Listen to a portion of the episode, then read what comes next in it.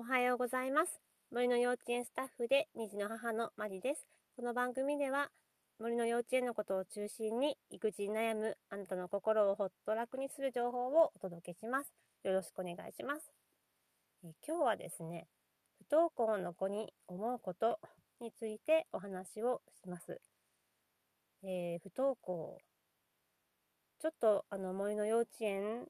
のお話とずれるかもしれないんですけれども、あの、私のですね、弟が小学校2年生から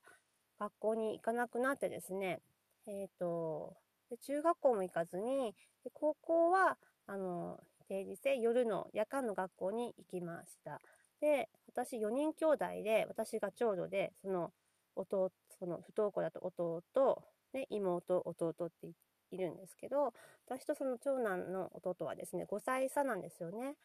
で、あの、まあ、私たち4人兄弟、まあ、結構、けあの結構っていうか、みんな不登校だったんですよ。まあ、私と妹は一時期不登校で、えっと、弟2人は、長い、えっ、とですね、長男は、えっ、と、2年生から中学校まるまるっと不登校で、えっ、と、次男はですね、小学校は行ってて、中学校は行かなかった。で、高校は、えっ、と、同じく夜間の学校に行きました。でですね、あの、長男がですね、すっごいあの、自分が大好きなんですよね。なんか、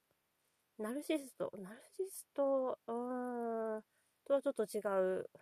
かっこいいとは思ってないけれども、まあでも自分のことが大好きで、もうこのままでもう僕は完璧みたいな言ってて、なんかこの前ですね、あの、まあ僕の顔は、僕の顔が良かったら、もう大変なことになるよって言ってましたね。まあ、結構喋るのが上手で、で、話題も豊富なんですよ。あの、何雑、学をたくさん知ってるというか、うん、アンテナが広いんですよね。だから話が上手いんですよ。だからこの僕の話術に、山、山ピー、山ピーって言えばいいのかな？あの、ジャニーズの山、山下くん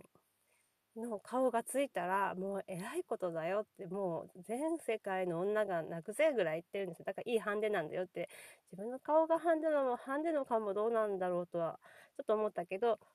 すごい、すごい自己肯定感と思ったんですよ。で、それはですね、あの、まあ、その血、私の母もまあ明るい方なんだけど、まあ、その辺の血なんじゃないとかって思ったんだけど、でもですね、でも、私たち兄弟、他3人自己肯定感とっても低いんですよね。だから、なんかそれだけではない気がしてですね。うん、で、で、母の方も考えると、母は明るいけれども、でも自己肯定感が低いんですよ。自信がないと。で、まあ、父も、うん、全然の、うん、よくわからない。科目、科目ではないけど、うん、まあ、ちょくちょく話すんだけれども、まあ、自信がない感じがするんですよね。あの、接していてですね。だから、なんか何かが違うなと思って、で、その、小さい頃に学校に行かない、私と妹も行かない時期があったけれども、あの、何ヶ月かとか、そういう期間なんですよね。だから、あの、小学校2年生から行かないっていうのは、まあ、結構大きそそのあたりなんじゃないかなと思ってですね。あと環境同じですし、うん、だと思うんですよ。で、なぜ学校に行かないと、小さい頃にですね、小さい頃から結構長い期間、学校に行かないと、自己肯定感が、あの、育つんじゃないかなと私が思うのはですね、あの、順位をつけられないじゃないですか。あの、まあ、小学校はないのかなあったかなもう忘れちゃったんだけど、あの、でも、優劣ってつけ、つけますよね。たとえその、中学校、高校のように、がえっと、何学期のこうテストがあって、で順位をこうつけれなくったって、テストはあるわけだし、あの体育の授業だって、運動会だってあって、かけっこがあって、で何番っていう、水泳の授業とかも何番とかっていうのがあるじゃないですか。で、私はその中で、私すごい運動音痴だったし、まあ別に頭もいいわけじゃなかったから、なんかこう自分が劣ってるような気をずっとしてて、うん、なんか嫌だったんですよね。私、こう、プライドが高い方、なんかこう、たちというかですね、変にプライドが高いから、なんかそういう格好悪いのを見られるのも嫌だし、うん。なんか、で、こう、でも頑張ったって、なんか、臆病なので、頑張って、あのー、何？頑張って、もうできないっていう、できなかったっていう時を考えると嫌、だから、なんか頑張らないとか、なんかそういう感じの子だったんですよ。なので、まあ、その中で劣等感とかですね、そういうのをなんか育てていた気がするんですよね。で、あの、一方、その、不登校だった長男は、そういうことが一切ないじゃないですか。で、好きに、あの、なんかゲームとかしててですね、別にあの、引きこもりではなかったんですよ。母が外出が好きな人だったから一緒についてって、あの、やったりとか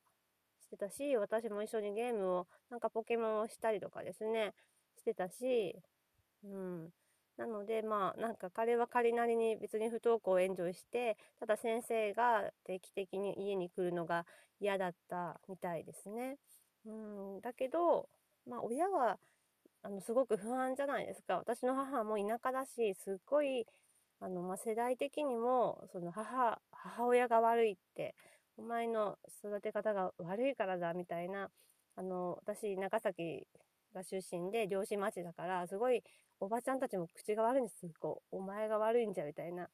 すっごい言ってくるんですよね。で、母は結構それで参ってた